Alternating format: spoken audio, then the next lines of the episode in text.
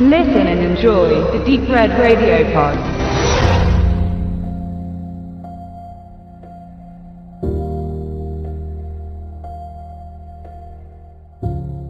J.C. Chandor ist zurück.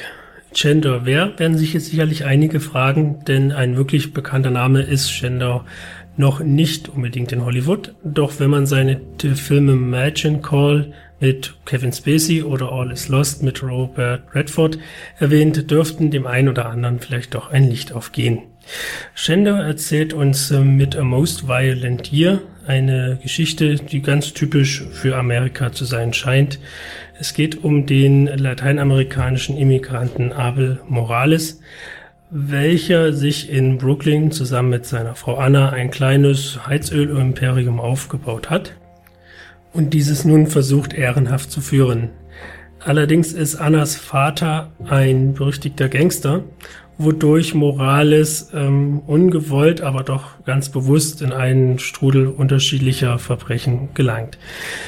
Was an A Most Violent Year vor allen Dingen beeindruckt, ist äh, die Tatsache, dass der Film mal nicht äh, dort seine Geschichte erzählt, wo die Gewalt offensichtlich ausgeübt wird, sondern eher die Mittelmänner beschäftigt, die eben einfach durch ihre Kontakte und durch ihre Geschäfte in diesen Sog von verschiedensten Verbrechen hineingeraten. Der Film ist von Anfang an sehr ruhig gehalten und ähm, der Titel selber dürfte auch den einen oder anderen ähm, äh, was anderes erwarten lassen, denn wenn man den Titel hört, könnte man jetzt meinen, dass man es mit einem sehr gewalttätigen Film zu tun bekommt.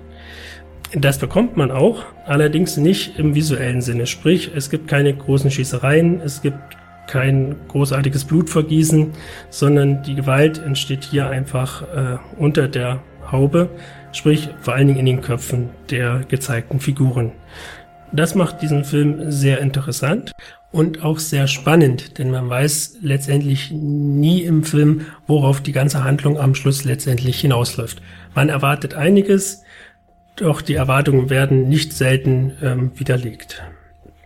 Das Gesicht von Abel Morales ist Jason Isaac, welchen man vor allen Dingen durch den Coen Brothers Film Inside Louis Davis kennengelernt hat. Isaac spielt Morales mit einer enormen Ruhe und doch immer so, dass man das Gefühl hat, man hat es wirklich mit einem, ja sag ich mal, Paten zu tun, obwohl die Figur eindeutig nicht im Verbrechermilieu angesiedelt ist. Seine Frau wird gespielt von Jessica Chastain, die man vor allen Dingen in Mama, Zero Dark Thirty oder ganz aktuell in Interstellar zu Gesicht bekommen hat. A Most Violent Year, einer der ungewöhnlichsten Gangsterfilme der letzten Zeit, den ich euch nur sehr empfehlen kann.